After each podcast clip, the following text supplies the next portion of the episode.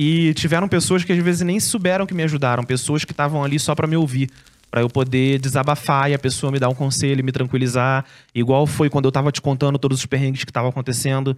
E você tava ali, tipo, não, vai ficar tudo bem, e pá. Pedro dormindo no metrô, eu vai ficar tudo bem. e ficou, e ficou. Não, e ficou tudo bem. No fim das contas, ficou tudo bem.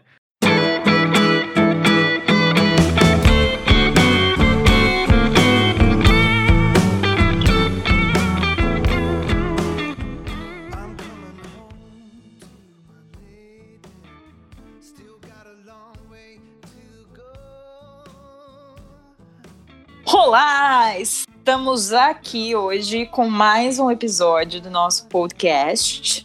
Nós tem uma campanha do Spotify que a mulher fala podcast. Já ouviu falando? Ela não, falando? Não, no outro, no outro Spotify. Ai, que saudade de pagar o Spotify para precisar ficar ouvindo essa campanha. É, então, hoje é segunda-feira, dia 11 de maio, e estamos aqui com mais um episódio. Hoje é um episódio muito especial, com o nosso querido, maravilhoso Jesus Pedro Machado. Olá, seus videomakers que faz b-roll de café. Hoje é um episódio muito legal. Finalmente eu convenci o Pedro a vir aqui contar um pouco da história dele. Ele é uma pessoa que tem uma história incrível para contar e a gente vai trazer aqui ela um pouquinho hoje. Vamos por onde a gente começa? Lá do início. Eu quero que você conte lá do início. realmente do início. Do início, do né? início, do início? Do início, do início, do início. Lá, Campo Grande, Rio de Janeiro, 1900 bolinha. Vamos lá. Tá, Campo Grande, Rio de Janeiro, 2003, 2004, por aí. Eu já tinha aí meus 13 anos. Que foi a primeira vez que eu tive um trabalho. Que foi aí na, na, nas dificuldades da vida. Meu pai tinha muita árvore, muita árvore que dava fruta no, no quintal e a gente tava passando aperto e eu queria ir pra Lan House. E aí eu comecei a pegar aquelas frutas, botar num carrinho de mão, malocar uns panos de prato bonito da minha mãe para tampar as ferrugens do carrinho. Ela ficava puta que ficava tudo cheio de seiva depois. E eu batia de porta em porta e ia vendendo. E foi aí que eu comecei a ter meu, meus primeiros estalos de, de, de, propaganda, de marketing, digamos assim. Porque eu vendia muito mais caro do que o sacolão. E quando a galera reclamava, eu falava tipo, não, então, eu moro naquela casa lá da, da, da rua tal, que tem aquela mangueira grandona. E a mangueira era muito famosa no bairro, porque todo fim de ano, não tô exagerando, era no mínimo uma média de 50 pessoas por dia batendo no portão para pedir manga pra gente. E meu pai. Não, sempre... 50 pessoas é muita, muita gente, Pedro. Cara, era no mínimo umas 50 pessoas. Era tipo de hora em hora, batia pelo menos umas 5, 6, até 10 pessoas em cada hora. Era papo de 10 em 10 minutos bater uma ou duas pessoas lá. Era o pé orgânico do bairro que a galera ia fazer a sua feira. Exatamente. e no início meu pai dava muita manga e depois ele começou a negar porque começou a ficar muito incômodo e chegou um ponto que eu percebi que todo mundo queria e eu queria o dinheiro e todo mundo tinha dinheiro, então eu podia vender, eu podia fazer esse escambo, a famosa venda, né? E aí eu usava o argumento de tipo, não, é orgânico, é plantado no quintal, não tem agrotóxico, etc. Piriri pompom, consegui a minha grana para botar dinheiro em casa e ajudar meus pais e para ir na minha lan house jogar o meu mu em paz. E aí o tempo foi passando, eu percebi a importância de, de, de ter que estudar. E quando eu terminei o ensino médio, eu sofri aquele baque que eu acho que muita gente sofre, principalmente saído de, de escola pública. Eu estudei a vida inteira em escola pública e quando eu saí eu percebi que eu era um analfabeto funcional. Eu estava formado e ninguém queria me contratar, porque eu não sabia fazer nada que alguém precisasse. E aí eu comecei a correr atrás, pá, fiz alguns cursos, estudei mecânica. Na época eu curtia muito lance de carro tunado, Need for Speed, e Velozes e Furiosos, pá. Aí eu fui fazer mecânica, né? Lá foi eu achando que ia virar o Dominique Toretto. aí eu fiz mecânica de carro, da mecânica de carro eu fiz é, a parte mais eletrônica, comecei a estudar a parte de, de, de computação, de inteligência artificial do carro, injeção eletrônica, pá. E aí comecei a trabalhar. Só que na época eu não sabia o que fazer com o dinheiro. Só que eu tinha plena consciência de que eu tinha que fazer aquele dinheiro me trazer uma estrutura para que eu conseguisse ganhar mais dinheiro. Então, a primeira coisa que veio na minha mente foi: vou reinvestir esse dinheiro em estudos. Só que por eu já estar tá nesse ramo meio industrial e meu pai também era metalúrgico, e a família também nunca meio que deu muito apoio para para. Acho que não é nem questão de apoio. Eu acho que é mais uma questão de tipo, ninguém da família nunca foi pro ramo artístico e criativo. Então, logo o que meus pais recomendavam era vai fazer engenharia, vai fazer técnico. E lá fui eu fazer o técnico, fiz o técnico em mecatrônica, me formei, tava tirando meu CREA, até que chegou aí a crise de 2014, 2015. Foi, nossa. E aí, na minha empresa, tinha a empresa que eu trabalhava tinha uns 400 funcionários, em uma manhã eles demitiram 250. E tava lá eu na remessa, que foi embora. Eu tava infeliz com a minha vida, eu tava infeliz com a minha situação, eu tava infeliz com a grana que eu tava ganhando, eu tava infeliz com a quantidade de esforço que eu colocava naquele trabalho que eu odiava. Eu começava a observar alguns caras que, inclusive, tinham uma condição boa, que eram engenheiros e tal, mas o maluco continuava ralando e fazendo trabalho braçal e ficando no calor. E aí a gota d'água foi quando um engenheiro veio, veio conversar comigo para me mostrar um vídeo da filha dele dançando no balé de Bolshoi. E ele não podia estar tá lá. Ele tava dois anos sem ver a filha. Caraca. Porque ele simplesmente não conseguia tirar férias. Uhum. E aí eu parei e pensei, tipo, cara, não é isso que eu quero pra minha vida. E aí, quando eu fui demitido, eu, eu cheguei a, como dizia o Tim Maia, a iluminação racional. eu parei e pensei, tipo, eu tô lascado fazendo aquilo que eu odeio. Então, eu prefiro ser um lascado fazendo aquilo que eu amo. Pelo menos eu vou estar tá me divertindo. É igual aquele papo que a gente tinha batido antes, né? Com o Vitor. É. E aí eu falei, tipo, então pelo menos lascado, lascado e meio, né? Como diz Gil Brother, pra quem tá se afogando, jacaré é tronco. Então lá fui eu pegar minha graninha de rescisão e comprar minha primeira câmera. Comprei uma Canon T5i, velhinha de guerra. Uhum. Comecei a fotografar tudo que via pela frente. Tinha, tem até uma história engraçada que tem um amigo meu, Cobra, ele mora num prédio em frente à minha casa. E nesse mesmo prédio tem um outro garoto que meio que não vai muito com a minha cara. E aí ele uma vez chamou o Cobra para falar, tipo, pô, o Pedro parece retardado. Acordei duas, duas horas da manhã, uma fumaça do cacete. Quando eu olho, tava o pai dele jogando fogo em mato no quintal e tá ele, igual um retardado abaixado, tirando foto do fogo. e, tipo, eu tava tirando foto de absolutamente tudo o dia inteiro, 24 horas por dia, porque eu queria aprender.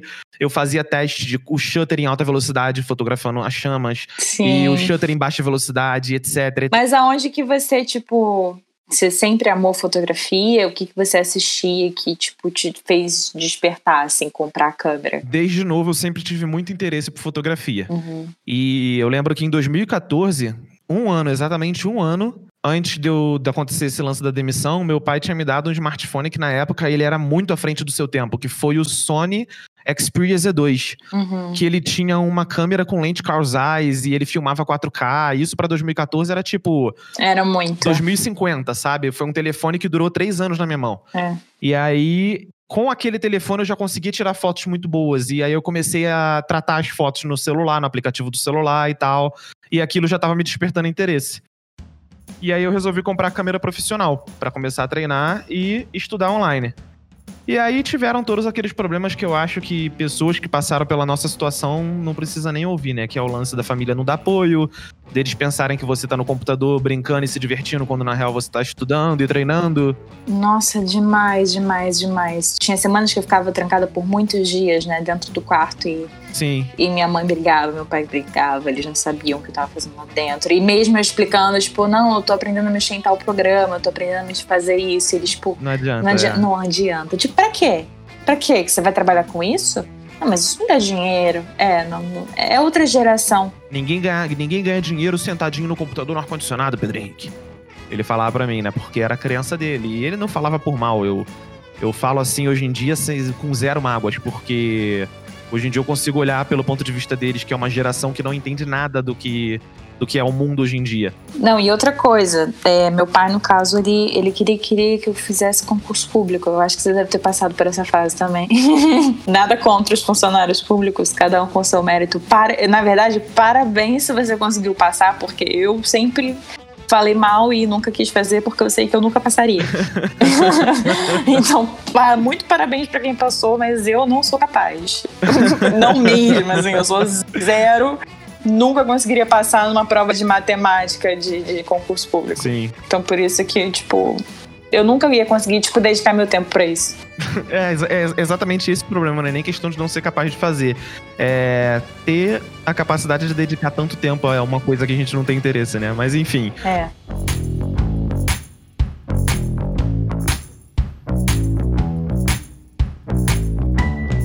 Aí comecei a aprender fotografia por conta própria, comecei a aprender edição. Nessa mesma época eu aprendi a montar um computador, porque eu precisava montar um computador para editar foto e os técnicos estavam me cobrando uma fortuna para montar um computador ruim. E aí, nesse processo, eu fiz muita besteira, queimei placa-mãe, e era do meu pai a placa-mãe, ele ficou puto comigo. Aí o cara da assistência técnica viu, quebrou meu galho, trocou por uma nova, enfim. Eu sei que nessa época me bateu um, o famoso desespero porque eu já tava com meus 24 anos, 23, 23 anos, eu acho. E eu comecei a falar, mano, eu tô chegando na metade dos 20 e pouco, daqui a pouco eu tô caminhando pros 30. Eu não tomei tenência na minha vida no sentido de tipo, eu vou começar agora, e aí começa a vir aqueles pensamentos. E aí? E se for tarde demais? E se meus pais estiverem certos? E se eu ficar quebrado? E se eu for o famoso artista fracassado? E se, e se, e se? Só que aí, nessa época eu assistia muito stream de jogo online, principalmente LoL e tal, que na época eu jogava muito. E aí jogava muito de tipo, não que eu era muito bom, tá? Pelo contrário, eu jogava muito de quantidade de horas, mas eu continuava sendo ruim. e aí eu vi o, o, quem, quem assiste stream conhece o Pato Papão. E uma vez ele respondeu uma pergunta numa live onde ele contou a história dele. E ele resumiu bem rápido. Ele falou: eu, eu tava desempregado, minha esposa ficou grávida. Ele teve que arrumar um emprego, e o emprego foi atendente de cinema no shopping, vendendo ingresso. Uhum. E ele tinha consciência de que tinha que fazer alguma coisa com aquela grana. Ele trabalhou durante um ano, morando na casa dos pais ou whatever, juntou aquela grana todinha, montou um computador da NASA e começou a fazer stream de jogo. Em menos de um ano, o cara já estava faturando com patrocínios, com isso, com aquilo, com aquilo outro, porque o cara sabia o que fazer e ele se dedicou durante aquele tempo. E aí me deu aquele estalo. Eu preciso arrumar essa deixa, esse trampo que vai me fazer juntar dinheiro para comprar aquilo que eu quero. E aí eu comecei a estudar para correr atrás, porque eu queria muito passar por uma faculdade. Era um degrau que eu sabia que eu precisava na época. E eu fiz o Enem de 2016. Eu acho que eu fiz esse Enem também. Não, minto. Eu fiz o Enem de 2015. E aí, quando entrou 2016, eu perdi as inscrições do início do ano do, do ProUni. Eu não conhecia o ProUni, eu só conhecia o SISU, uhum. que é o para entrar na faculdade pública. E eu já tinha tido uma experiência em 2013 por ter entrado na faculdade de engenharia pelo por aquele financiamento do governo, como é que é o nome?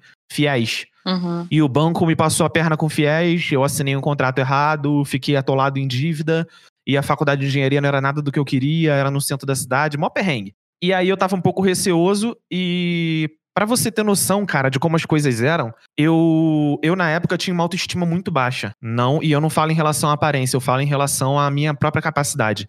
Eu achava que eu nunca seria capaz de entrar numa faculdade, e aí eu passei pra faculdade nesse Enem. Caralho. Quando eu descobri que existia o ProUni, quando chegou em 2016.2, abriu o ProUni para 2017.1. E quando eu entrei, eu passei em segundo lugar para design, com 100% de bolsa, numa faculdade do centro. E a faculdade era de manhã. E aí eu pensei, ferrou, a faculdade é de manhã, não dá para eu fazer porque eu vou ter que arrumar um emprego, eu vou ter que trabalhar. E naquela época eu já tinha sido metalúrgico, eu já tinha sido torneiro mecânico, eu já tinha sido mecânico de carro, já tinha sido apontador de oficina, já tinha vendido roupa em shopping, já tinha trabalhado como feirante, já tinha feito N coisas. Tudo aquele tipo de emprego que eu ficava um ano, enchia o saco e saía. Era um emprego só para quebrar galho, para eu juntar grana e quitar minhas dívidas. Uhum. E aí eu pensei, tipo, não vou conseguir passar pra faculdade. Só que aí, de novo, veio aquele pensamento mais de vida louca. Tipo, eu já tentei do outro jeito, eu vou tentar do jeito mais arriscado agora se eu não tomar riscos, eu não vou ter um resultado mais alto. Se eu ficar jogando safe, se eu ficar na zona de segurança. E eu lembro que foi esse desespero que me moveu. Me moveu a um ponto em que, antes de eu comprar a câmera, eu já passava de 12 a 15 horas por dia no computador estudando. Eu baixava foto em RAW na internet dos outros para poder editar no Lightroom, fazendo tutoriais. Uhum. Para depois eu pegar minha câmera e aprender a mexer no equipamento, mas eu já sabia e já tinha uma noção de Lightroom. Porque essa, é, é, esse desespero, essa agonia, esse medo de ter visto o tempo passar, porque quando eu era mais novo eu não sabia o que fazer.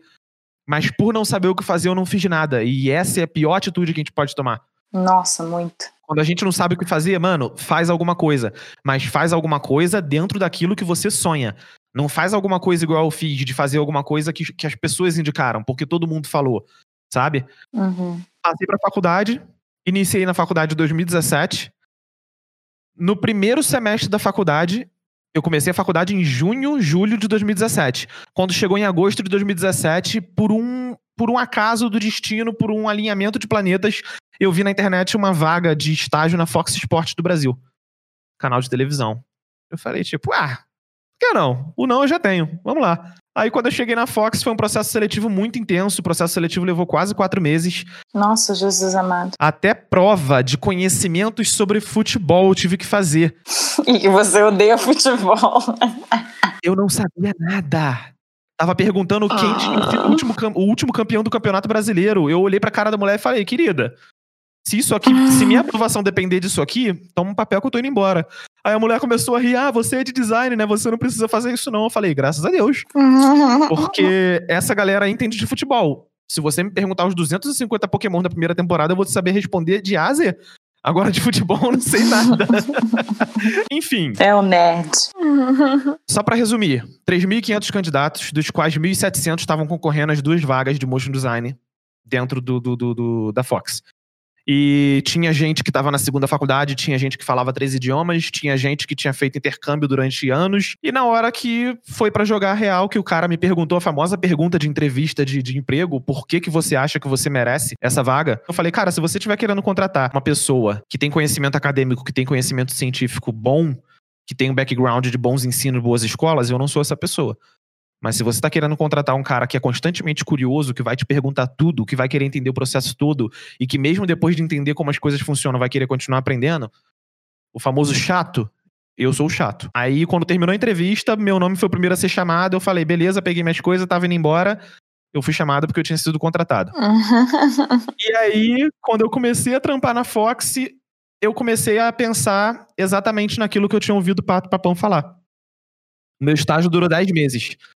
Foram 10 meses onde eu saía de casa às 5 e meia da manhã para ir pra faculdade.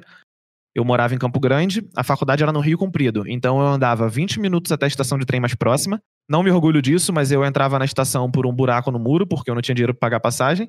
Tomava várias carreiras de, de guardinha, mas tudo bem. E aí eu pegava o trem, descia, descia uma estação antes da central, Praça da Bandeira. E aí eu descia na estação da Praça da Bandeira e tinha que andar até a faculdade, que era mais ou menos 35 minutos de caminhada. Porque eu não tinha cartão de passagem eu não tinha grana. E eu levava um pão com mortadela na mochila, quando não era um pão com margarina, para poder comer. E aí, quando eu passei pro estágio, as coisas melhoraram, óbvio. Aí eu já tinha dinheiro para pagar a passagem, para entrar no trem bonitinho, já tinha dinheiro para lanchar. Mas eu guardei. Eu não saía para lanchar, eu não ia em fast food, eu não comprava roupa, eu não comprava tênis. O único momento que eu gastei dinheiro foi quando eu precisei de uma bota, quando começou a chover muito. E a passagem eu gastava do cartão que eu ganhava por ser bolsista, que eu consegui um cartão depois de um tempo. Ao longo desses 10 meses, foi juntando cada centavo. E nessa época eu já fazia frila com a T5i. Já cobria alguns aniversários, já fazia alguns eventos corporativos, comecei a pegar uns casamentos para editar e tal, e juntando essa grana. Nossa, casamento pra, casamento pra editar dava uma grana muito boa. Ainda dá, eu acho. Eu lembro que me pagavam, eu acho que eu posso falar isso aqui, me pagavam tipo é, 500 reais por, acho que um minuto, aqueles vídeos de um minuto, sabe? Nossa, pagavam bem. Eu acho que era tipo isso. É, na época eu cobrava 500 conto, mas eu entregava o vídeo completo, só com corte pra eliminar os momentos ruins, só troca de câmera, e o teaserzinho de, de 30 segundos. Mano, paga muito bem. Casamento é. Nossa. Mas é claro que em 2017 eu pegava muito esporadicamente, né? Era um trampo a cada dois meses e tal. E aí eu juntei toda a grana quando chegou o final de 2017, que o meu contrato de estágio acabou. Eles não renovaram. Eu tinha tecnicamente perdido o meu trampo, a minha fonte de renda, mas eu tinha uma grana boa guardada. Na época tinha acabado de lançar a A6500, eu comprei a A6500 com uma lente do kit 1650, comprei jogo de softbox, comprei um Zoom H1, que inclusive é esse que você tá usando. Comprei, comprei um lapelinha com fio, comprei, enfim, eu comprei um kitzinho completo pra eu conseguir fazer meus próprios trabalhos. E no final de 2017, em dezembro, eu já tava pegando trampo. Já tava fazendo formatura, já tava pegando pegando corporativo, já tava pegando institucional. 2018 entrou. Ralei muito 2018, fazendo a facu- entre fazer a faculdade e fazer os freelas. E aí, quando finalizou 2018, eu já tava, digamos que num patamar bacana. Só que nesse meio tempo, eu esqueci de mencionar que lá em 2017, junto com a faculdade, eu fundei o grupo Audiovisual Arte. E eu já era muito participativo nos outros grupos. Eu era, tipo, excessivamente participativo, inclusive. As pessoas até reclamavam comigo que eu era chato. Mas enfim. eu lembro, eu peguei essa. Eu te conheci nessa época. Na época que eu perguntava tudo. Eu perguntava absolutamente Tudo. qualquer coisa. Tudo. Tudo. Tipo, por que, que a Sônia é preta? E eu jogava lá no grupo. Eu lembro que o André uma vez ficou puto e escreveu um texto enorme me dando uma patada, tipo, vai aprender a usar o Google. Por que, que na Nikon tem um tracinho vermelho? É. Eu perguntava tudo. Isso era em 2015, 2016. Nossa, eu lembro muito disso. 2017, eu fundei o Audiovisual Arte. Mais uma vez, ninguém deu apoio. Eu coloquei 100 pessoas no grupo, 80 saíram. Cara, muita gente começou a migrar. Mas a galera só começou a entrar depois de um bom tempo. Levou papo de oito meses para as pessoas começarem a pedir para entrar. Uhum. Porque durante esses oito meses era eu, mais uma vez sendo chato, colocando as pessoas lá dentro contra a vontade delas. tipo assim, aqui meu grupo entra, entra no meu grupo. e fazendo publicação todo santo dia. Eu passava o dia inteiro naquele grupo. Eu tava na Fox, eu tava administrando o grupo e, e trabalhando e administrando o grupo. Mas eu postava muita coisa também. Eu sempre perguntava as coisas ali também e respondia, ajudava sempre. Sim. As pessoas estavam. Eu adorava ajudar. Mas aí eu já tava num nível onde eu já tinha adquirido um certo conhecimento e eu já conseguia fazer umas publicações onde eu tava ensinando e não perguntando e tirando dúvidas, sabe? Have you ever met Miss Lindy? She's a gal with the bright red hair. Now she stands high from all the rest. You know E aí o grupo começou a trazer muita oportunidade de job através das pessoas que eu conheci lá dentro. Pra mim também. Sim, e pra muita gente. Eu fico muito feliz quando eu vejo o grupo lá, a galera postando oportunidade de trampo e tal. Eu te chamei pra um job e você não foi. Graças a Deus você não foi. Porque a festa flopou. eu, eu fazia evento na época e aí eu chamei Foi, o Pedro pra ser meu foi. filmmaker. Chamei o Pedro e o João, o JP Portugal. O João Portugal. Eita, caralho. E aí vocês não foram, mas graças a Deus que a festa flopou. Um amigo meu de Angra, o Caio, ele foi, tipo, via, teve que viajar, pegar a estrada pra poder ir pro Rio, porque vocês não tinham ido. Ah, eu não sei. aham. Ia ficar sem filmmaker a festa. Enfim, aí nessa época eu já tinha criado o grupo, comecei a tocar e do grupo começaram a vir várias oportunidades de jobs. É, do grupo veio a oportunidade que o Moisés me convidou pra vir a São Paulo a primeira vez. Cobri um documentário iradíssimo que estava sendo feito pro Augusto Cury e tal. Uma equipe imensa de, de 30, 50 pessoas. Foi trampo nível cinema. Foi a primeira vez que eu tive um contato com um set profissional. É apaixonante, né? Você tá assinando um contrato de que você nunca mais vai fazer outra coisa sem ser isso, porque você fica apaixonado. Você Sim. chega assim, parece que sua, sua alma assina um contrato de permanência. Cara, quando eu vi o dia nublado, o diretor de fotografia colocando aquelas luzes pra entrar da janela e aquele fresnel gigante erguido por um guindaste andaime pra fazer um sol. E quando eu olhava na câmera, aquilo tava perfeito, montadinho, É sempre, é sempre isso, é sempre isso. É quando a gente vê o diretor de fotografia botando sol numa cena que não tem sol. Cara, é lindo. e aí você é lindo. fica tipo. É clichê, mas é lindo. "Caraca, O cara criou o sol. E Sim, Foda-se, eu vou exatamente. viver aqui pra sempre nesse mundo mágico de Oz. E daí, em 2018, eu comecei a fazer muito, muito, muito trampo. Eu fiz trampo com a Arte Plan pro Rock in Rio, eu fiz trampo pra Petrobras. Esse da Petrobras, inclusive, o Renan participou como, como câmera. Eu fiz Não trampo... sabia se tinha feito trampo pra Petrobras. Sim, pra Árvore do Rio. A Petrobras tinha assumido a Árvore da Lagoa. Ah, verdade. e aí eu fiz o época. trampo pra eles, eu fiz trampo pra, pra Estácio, numa campanha pré-ENEM, eu fiz trampo pra N e outras empresas, e final de 2018 eu tava fazendo um trampo com a Sony Music. Tava como freela na Sony Music que o, o João Portugal tinha me chamado. Foi nessa época que eu fiquei atrás de vocês, tipo, arranja um trampo pra mim, arranja um trampo pra mim, arranja um trampo pra mim. Meu sonho era trabalhar pra Sony Music. E olha, olha que engraçado, aquilo que eu falo pra você direto. A gente nunca sabe o que vai ser de algo que a gente tá se permitindo. Final de 2017, eu fui fazer um trampo com Portugal, lá na, na, na, na- num lugar bem longe, no centro da cidade. E era um trampo de formatura de faculdade e tal. E aí ele falou, tipo, pô, mano, vai como meu assistente e tal, parará, parará. Aí eu falei, beleza, não tem problema nenhum, fui como assistente. E aí eu mantive contato com o João desde então, uns 10 meses depois. Ele pegou e me convidou pra esse trampo na Sony Music. Uhum. E aí o trampo da Sony Music foi aquele couro comendo, eu chegando lá 9 da manhã, saindo 11, pá, curtindo pra cacete. E aí quando entrou 2019, aconteceu aquilo logo no iníciozinho que acontece pra maioria dos freelas, que é uma diminuição no volume de trabalhos. Horrível. Aí foi janeiro, fevereiro e março. Nesses três meses eu peguei três ou quatro trabalhinhos só. Só que em dezembro, o, o Alê do, do, do Super Cinema, da página do Super Cinema, tinha divulgado uma vaga de trabalho fixo, carteira assinada em São Paulo. E eu não fazia ideia do que era, mas eu falei, tipo, dane-se, eu vou. Eu só quero ir porque eu quero morar em São Paulo. Porque eu tava com aquele sentimento de que, de que onde eu tava já não me cabia mais. Sabe? Uhum. Eu tava com aquele sentimento de que eu precisava expandir. Eu senti muito isso também no Rio, quando eu decidi vir pra São Paulo. Sim. E aí, até porque depois que a gente conhece São Paulo, a gente percebe o quanto o Rio realmente é pequeno, principalmente questão de trabalhos. Sim. Eu comecei a vir pra São Paulo e nesse meio tempo eu vim, eu acho que três ou quatro vezes pra São Paulo pra ser entrevistado e aproveitei pra conhecer um pouco da cidade, pra passear, conhecer a Paulista que eu nunca tinha ido e tal. Turistar. Pra turistar, exatamente. E aí eu fiz encontro com a galera do Audiovisual Arte, foi umas 10 ou 15 cabeças, foi iradíssimo. E passei pra esse trampo. Só que eu passei pra esse trampo e eu teria que me mudar pra São Paulo. E foi o que eu fiz. Preparei uma mala pequena, com o mínimo pra eu vir, botei a mochila nas costas e vim pra São Paulo. Só que eu não tinha nem lugar pra dormir. Eu fui.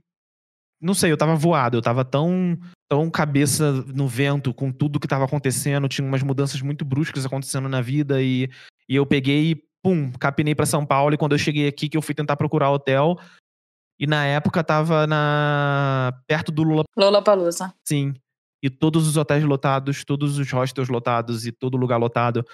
E aí eu consegui um Airbnb por três dias. Fiquei nesse Airbnb por três dias. Depois eu encontrei um hostel. E aí eu fui pra esse hostel com um quarto compartilhado com mais oito pessoas. E aí, no início foi tranquilo, no primeiro dia. Eu conheci a galera que tava no meu quarto, eram uns gringos, uma galera de Londres e uma galera de. de e um garoto da Índia. Só que aí veio a surpresa, né? Como nem tudo são flores. Tinha um noia no quarto. Ele claramente estava ali com alguma intenção, com alguma malícia. Eu já tava te acompanhando aí já, virtualmente. Sim, eu tava te contando tudo Uhum. e tal, já pela, pelas interwebs. É. E aí, nascendo no Rio de Janeiro, você percebe esse tipo, esse tipo de malícia no jeito que o cara olha pra você e no jeito que ele repara nos seus detalhes, na sua roupa, no que você tá segurando. E eu já comecei a ficar esperto com ele. E dito e feito. Em uma noite, ele chamou os gringos pra sair, pra dar uma volta, pra tomar uma, uma, uma caipirinha com eles lá no, no, no- térreo do hostel. E quando os gringos desceram, a carteira de um deles tinha sumido. Uhum. E começou aquele desespero, começou aquele alvoroço. Eu fiquei um pouco bolado porque a galera da organização do hostel não fez absolutamente nada em relação a isso. E esse maluco começou a cismar comigo. Ele me ouviu em algum momento falando no telefone que eu trabalhava com, com audiovisual e começou a me perguntar se eu tinha câmera ali, queria ver minha câmera, que ele achava a câmera um negócio muito maneiro, se eu podia ensinar ele a mexer e etc. E aí Acha que a gente é idiota, né? É, exatamente. Uma vez quando eu fui pro banho, quando eu voltei pro quarto, a minha mala tava dentro de um baúzinho que era trancado por chave. Eu dei mole de esquecer essa chave no quarto. Ele pegou a chave, tirou minha mala de dentro, guardou a bolsa dele, deixou minha mala do lado de fora e quando eu olhei, minha mala tava com sinal de que foi forçado. O tecido da mala tava repuxado na direção do, do, do zíper, onde tinha a tranca. E aí ele ficou nervoso e, ó, eu tirei tua mala dali porque tem muita coisa valiosa na minha mala e que não sei o quê. E aí eu comecei a ficar agoniado. Era o segundo dia que eu tava no hostel e eu tinha pago oito diárias. E aí eu falei, tipo, ferrou, eu não tenho pra onde ir, vou ter que voltar pra rodoviária, dormir na rodoviária mesmo, porque lá pro- provavelmente é mais seguro do que aqui, porque lá pelo menos vai ter policial e tal. E aí, mais uma vez, por uma provisão divina, o Fio Rocha pegou e me mandou uma mensagem tipo: E aí, mano, tá em São Paulo? Tá precisando de alguma coisa? Só de uma casa só que eu preciso. Exatamente. Não, e ele mandou, tipo, se precisar, cai lá em casa, mano. Tem um sofá lá pra tu. E, mano, foi assim, literalmente aquela luzinha do céu se abrindo em mim. Ah! E aí eu consegui ir pro fio, começou o meu trabalho lá no- no- na empresa, lá no banco. É, o processo seletivo também foi demorado. Eu tive que fazer um videocase que foi absurdamente complicado, porque eu tava lutando contra uma crise de, de, de, de, de criatividade e uma crise de procrastinação terrível, onde eu um vídeo que eu faria em dois dias eu tava levando um mês inteiro pra fazer. Não, mas o vídeo é muito, foi muito bom, aquele vídeo. Você chegou a assistir, né? É incrível. Cheguei. Ele fala com ele mesmo, dando a tela, uma parada muito louca. muito bom. Também te contrataria. Tentei fazer o vídeo. Ah, obrigado. eu tentei fazer o vídeo da maneira mais criativa possível e na menor quantidade de tempo, já que eu tive 12 dias pra fazer o vídeo, daqueles 12 dias eu passei 8 sem conseguir fazer absolutamente nada. E aí, nos, nos quatro últimos dias, eu resolvi filmar, editar, é, fazer tudo que precisava, entreguei.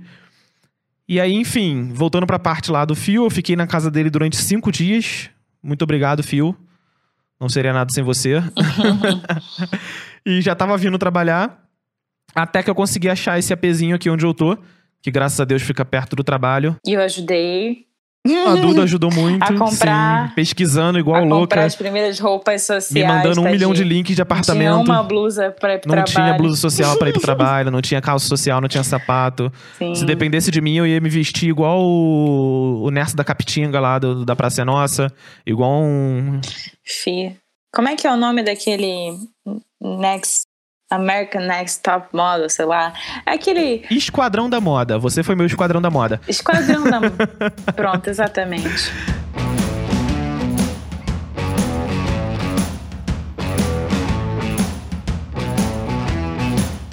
Enfim, você, você me ajudou muito. O grupo me ajudou muito. O Sandrine, o Fio, cara, eu devo tanto a tanta gente, cara. Eu não, eu não consigo nem listar aqui. Eu tenho até medo de falar o nome de alguns e esquecer de outros. E tiveram pessoas que às vezes nem souberam que me ajudaram. Pessoas que estavam ali só pra me ouvir. Pra eu poder desabafar e a pessoa me dar um conselho me tranquilizar. Igual foi quando eu tava te contando todos os perrengues que estavam acontecendo. E você tava ali, tipo, não, vai ficar tudo bem, e pá. Pedro dormindo no metrô, eu vai ficar tudo bem. e ficou, e ficou. Não, ficou tudo bem, no fim das contas ficou de tudo bem. frio nesse apartamento, mas ficou tudo bem. Sim, eu entrei no apartamento, não tinha nada, nada. Eu só tive dinheiro pra comprar uma cama dura de 250 reais, que Uhum. tinha 2 milímetros de, de colchão. Dormia que o cóccix chegava a doer na madeira. Eu não podia gastar dinheiro também, porque eu tava indo em São Paulo pra fazer dinheiro. Sim, tu tava vindo pra pegar job, exatamente. não tinha internet, tinha que ficar indo ali pro Brascam pra poder pegar o Wi-Fi do Brascam pra você trabalhar. Não tinha fogão, a gente. Nossa, eu fui feita de espoleto durante três meses. A gente comia pizza feita na sanduicheira, cortava pizza em formato quadrado E juntava os negócios dos espoletos pra ganhar prato de, prato de graça. pra ganhar prato. Mas enfim, de tudo isso que aconteceu, eu, eu contei de maneira bem resumida, apesar de ter sido uma história longa. De tudo isso que aconteceu, a gente sempre tira algumas lições, né? A primeira lição foi a que me levou a, em 2015, comprar a minha primeira câmera. Eu tava frustrado, eu tava decepcionado com o mercado que eu tinha entrado, com a empresa que eu tava trabalhando, com a profissão que eu tinha. E eu tava culpando todo mundo. Eu culpava o governo por não ter me dado um ensino decente. Eu culpava as empresas de telefonia por botar na internet muito caro e eu não poder ter banda larga pra estudar em casa, no início do- dos anos 2000, na primeira década. Eu culpava todo mundo. Até que uma vez, lendo um livro, um, um cara falou que a partir do momento que a gente se responsabiliza por tudo que acontece na nossa vida, a gente começa a evoluir mais. E aí ele usa o exemplo. Muita gente às vezes culpa o fracasso da empresa por causa de uma traição que sofreu do sócio. Mas quem foi que fez a sociedade com ele? Foi você. Então a responsabilidade ainda é sua. É, nossa, apesar de ter demais. sido imprevisto. Então, tipo, assumir a responsabilidade é assumir o controle. Às vezes a pessoa não quer lidar com a culpa. Porque a pessoa só enxerga a culpa como uma burrice, como um fracasso, como uma falha, como um motivo pra se sentir inferior. Quando na real o erro ele é só, digamos que a vida eliminando um caminho que você não tem que seguir. Então, tipo, é uma coisa a menos pra você se preocupar, por aqui você não vai. E eu li uma vez que sucesso é metade sorte, metade competência. Sendo que sorte é estar no lugar certo, na hora certa, e competência é saber o que fazer com isso. Sim, exatamente. Então, Todas as oportunidades que eu tive eram porque eu estava no lugar certo, entre muitas aspas, que no caso era o certo para mim, na hora certa. Eu tava nos grupos, eu tava nas redes sociais, eu tava em contato com as pessoas, eu ia adicionando gente que eu nunca tinha visto na vida, mas que eu via que já eram profissionais. E eu tava querendo me tornar um profissional, eu tava querendo viver daquilo. Então eu adicionava o cara, muitas das vezes eu chamava o cara para conversar. Você já vive 100% de vídeo? Aí o cara, ah, sim, então como que foi sua jornada até aí? O que, que você fez? Quais caminhos você pegou? Quais foram suas escolhas? Porque eu precisava de uma luz, eu precisava de uma orientação. Eu achava na época que existia um caminho mágico, só que depois eu me dei conta que cada pessoa traça o seu caminho, mas eu só me dei conta disso depois de ouvir as histórias de outras pessoas. De entender que elas assumiram o controle, que elas fizeram as escolhas. E isso também se relaciona um pouco com o podcast que a gente fez sobre a questão do posicionamento online. Se eu não tivesse criado grupo, se eu não tivesse saído perguntando tudo, se eu não tivesse saído adicionando a galera, se eu não tivesse saindo conhecendo pessoas igual eu te conheci, eu também te adicionei na louca. Vi um vídeo maneiro que tu fez, gostei do trabalho, achei você inteligente para vídeo e te adicionei. Porque por mais que na época a gente não se falasse, se você publicasse alguma coisa, ia aparecer para mim na minha timeline e era uma referência que eu poderia absorver, Uhum. era algo que eu poderia aprender, era uma dúvida que eu podia tirar com você. Igual eu fui tirar perguntando como que você colocou a lente vintage na Sony, etc. E foi a primeira vez que a gente se falou, se eu não me engano. Uhum. Foi quando você postou o seu vídeo de lente daquela lente Zenith na Sony A6000. Uhum. Então, tipo, a gente muitas das vezes acha que sorte é um acaso. É a vida que jogou um dado e por acaso você tirou um 6. Mas não é. Muitas das vezes você consegue meio que criar essa sorte. Digamos que se você não toma atitude nenhuma, você tem um espacinho ali do tamanho de uma folha de A4. E dentro daquele espacinho tem a chance de surgir alguma coisa. Agora, se você começa a adicionar as pessoas, mostrar o seu trabalho, perguntar, fazer amizade, se oferecer para ir num trampo de audiovisual sem cobrar nada, só para aprender, é, fazer um workshop para poder conseguir network, é, exibir o seu trabalho para receber feedback e conseguir evoluir com isso, e N outras atitudes, quando olha, você já tem uma folha A3, ao invés de uma 4 Uhum. quando olha, você já tem um campo de futebol, de oportunidades que podem surgir. Porque você tá se dando mais oportunidades de ter mais sorte, digamos assim. Então, disso tudo, se tiver um conselho que eu possa, que eu possa dar pra alguém, é se mantenha curioso e crie sua própria sorte gerando esse tipo de oportunidade. Interaja, participe, é, mostra que você existe, sai se intrometendo. O, o Jimmy mesmo é um exemplo disso. Nossa, um beijo, Jimmy. Um abraço pro Jimmy e ele é um puta de um orgulho. O maluco entrou no audiovisual ano passado. Sim, aluno meu, gente. Aluno do teu workshop. ele não sabia o que que era shutter, não sabia o que que era uma lente, não sabia o que que era uma mirrorless, ele não sabia nada. O maluco tá há um ano estudando e praticando. E agora ele acabou de fazer um clipe e o clipe tá absurdamente sensacional. Ficou muito Que bom. vai lançar. A arte ficou excelente, a fotografia ficou muito boa, a, a, a direção ficou muito boa. E inclusive ele não foi só o videomaker do clipe, como ele também foi o ator. Ou Maravilhoso. seja, ele filmou, atuou e editou. Então, tipo, ele tá criando uma oportunidade pra ele. É isso. Ele vai exibir esse trabalho, entendeu? Então, é isso. Espero que de alguma maneira essa essa essa saga venha iluminar alguém ou ajudar de alguma forma. É isso, gente. Agora é só esperar a biografia. Com fotos Vamos do, do Salgado. Como é que é o nome dele mesmo? Sebastião Salgado. Sebastião Salgado. Eu só lembro de Salgado, eu penso em coxinha. É isso, gente. Espero que esse podcast tenha dado uma luz aí, que eu sei que vem muita gente pra mandar DM falando que por causa dessa quarentena teve que fazer escolhas diferentes e etc. Então eu espero que esse podcast tenha sido mais uma luz aí pra galera. E é isso, é continuar, é a consistência, como eu sempre digo. Pedro teve muita consistência na vida dele, ele continuou, continuou, continuou, nunca parou. É, mesmo que não tinha isso, não tinha aquilo, ele pulava a cerca e, e ia embora, sabe? E não tinha, às vezes, é, lugar pra dormir, mas ele dava o jeito dele, não tinha, às vezes, o que comer, ele dava o jeito dele. Então é isso, se você tá realmente apaixonado pela área que seja, tenha consistência naquilo e bota pra fuder. É Porque aqui o podcast é.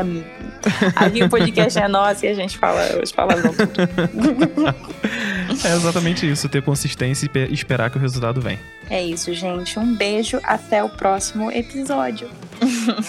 Tchau.